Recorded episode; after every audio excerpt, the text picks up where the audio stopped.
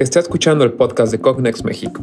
Aquí nuestros expertos presentan lanzamientos y actualizaciones de productos con ejemplos reales de aplicaciones, además de aportar insights y aclarar las principales dudas sobre el universo industrial.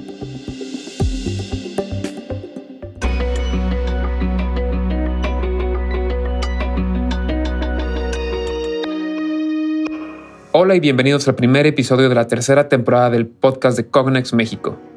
Mi nombre es Diego Zamudio y en el episodio de hoy contamos con la presencia de Juan Castro, ingeniero de aplicaciones principal de Cognex México.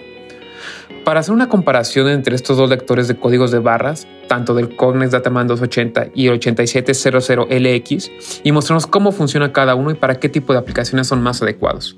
Hola Juan, ¿cómo estás? Hola Diego, estoy de maravilla. ¿Y tú cómo estás? Todo bien también, Juan. Juan, solemos dedicar episodios exclusivos a los productos, pero en esta ocasión nos pareció interesante llevar una comparativa entre dos lanzamientos. Eh, hablo de comparar entre el Dataman 280 y el lector portátil 8700LX. Ambos ya están disponibles. ¿Aceptas el desafío, Juan? Por supuesto que sí, Diego. Bueno, Comencemos hablando de las características principales de cada producto y sus diferencias.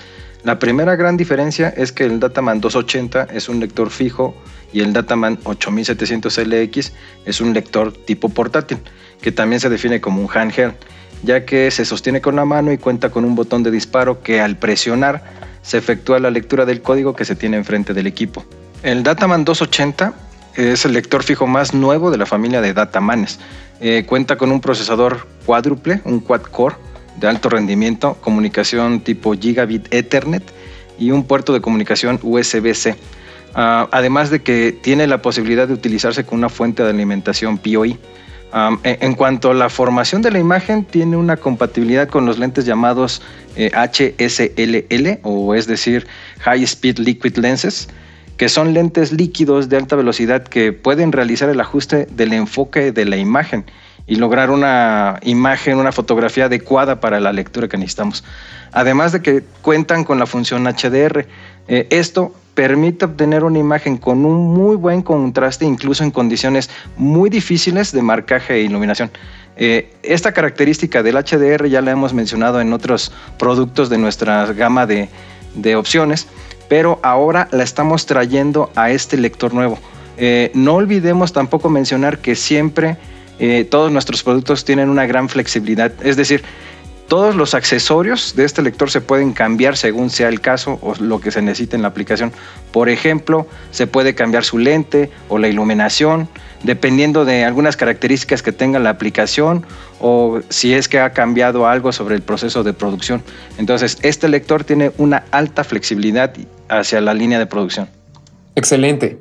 Ahora que has presentado las características, me gustaría saber en qué situaciones indicas utilizar el Dataman 280 y en cuáles otros recomiendas el Dataman 8700LX. Pues mira, Diego, yo diría que el Dataman 280 es capaz de leer prácticamente cualquier código que esté marcado directamente en las piezas. Eh, puede decodificar, por ejemplo, códigos impresos con tinta o marcación hecha por láser o incluso eh, lo que esté hecho con micropercusión.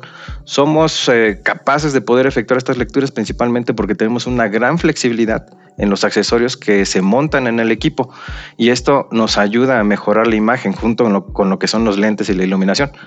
Esto quiere decir que siempre va a existir una combinación de accesorios que nos puede ayudar a generar una foto adecuada para que el lector pueda hacer su trabajo. De todas maneras, no siempre se puede obtener una imagen muy bonita o, lo más óptima posible, pero esto no va a ser una limitante ya que contamos con uno de los algoritmos más avanzados y que es PowerGrid. Este algoritmo puede leer incluso códigos dañados de ser necesario. Eh, el Dataman 8700 LX es un lector portátil para lectura de códigos en superficies planas, pero con bajo contraste o con distorsión. Eh, es un equipo pensado para ser usado 24/7 en ambientes industriales, es decir, es para uso rudo, ¿no? Eh, debido a que es un lector portátil, se puede llevar a donde sea, en cualquier lugar se puede efectuar una lectura e incluso en cualquier parte de la fábrica si se está utilizando una versión inalámbrica de este lector. Perfecto. ¿Y podrías dar un ejemplo de esas aplicaciones sobre cada uno de estos lectores?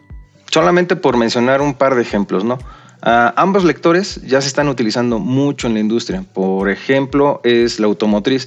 donde siempre hay retos en cuanto a la dificultad de esta lectura debido a la geometría de la superficie o porque hay tratamientos químicos a las que se someten estas piezas, por lo tanto degradan los códigos. Y también eh, otro ejemplo es la industria farmacéutica o médica. Eh, por ejemplo, hay grabados en superficies altamente reflectantes o deformes como instrumentos o suministros quirúrgicos. Lo interesante es que siempre tenemos en mente la facilidad de uso e integración de estos lectores con los equipos o los dispositivos que están en la línea de producción y que estos a su vez necesitan recibir la información de los códigos leídos. Perfecto. Creo que ahora tenemos una mejor idea de los diferenciales, pero ahora vamos con un tema un poquito más delicado costo-beneficio de cada uno y en cuánto tiempo podemos estimar el retorno de inversión, Juan? Interesante pregunta, Diego. Mira, vamos a dividirlo en dos, para lectores fijos y lectores manuales. Es difícil hablar de un retorno de inversión de manera genérica. Eh, cada segmento de la industria es diferente, al igual que cada caso. Cada aplicación tiene sus particularidades, pero lo que casi siempre le comento al cliente es que si se integra adecuadamente un lector fijo, por ejemplo, en una línea de producción, entonces no se van a generar paros ni tampoco se van a generar alarmas de no lectura. Estas situaciones consumen tiempo del operador o del supervisor y a lo largo del día o del turno del año esto es tiempo muerto, lo que va a decrementar tu ah, producción real. Entonces esto lo puedes traducir a dinero y ahí puedes ver un retorno de inversión. En cuanto a la operación manual o semiautomática, eh, lo interesante es que cada vez que el operador apriete el gatillo del lector, casi instantáneamente se obtenga la lectura del código. Con otros lectores, eh, lo que sucede es que normalmente aprietan el gatillo, pero el operador gasta mucho tiempo tratando de localizar o de enfocar o de posicionar el código, y esto se va a traducir igualmente en tiempo muerto, lo que va a decrementar eh, piezas producidas por día, por año, por mes, lo que sea, ¿no? Entonces ahí es donde se encuentran un tipo de ahorros eh, para este tipo de equipos, ¿no? Muy bien, Juan. Creo que en estos pocos minutos pudimos darles a nuestros oyentes una guía sobre ambos lectores, sus funciones, aplicaciones y beneficios. Juan, gracias por tu tiempo y también por explicarnos estos productos. Quiero agradecer también a nuestros oyentes por escuchar. De paso, también quisiera recordarles que tanto el Dataman 280 y el Dataman 8700LX ya están disponibles y pueden fácilmente solicitar una demostración de estos productos visitando cognex.com, además de poder encontrar material de apoyo. No olviden seguirnos en LinkedIn para estar en las novedades al día de Cognex y dejar sus opiniones, comentarios y por supuesto ponerse en contacto con nuestro equipo. Hasta el próximo episodio. Pues gracias Diego y también gracias a nuestras personas que están escuchando. Hasta la próxima. Nos vemos en el siguiente episodio.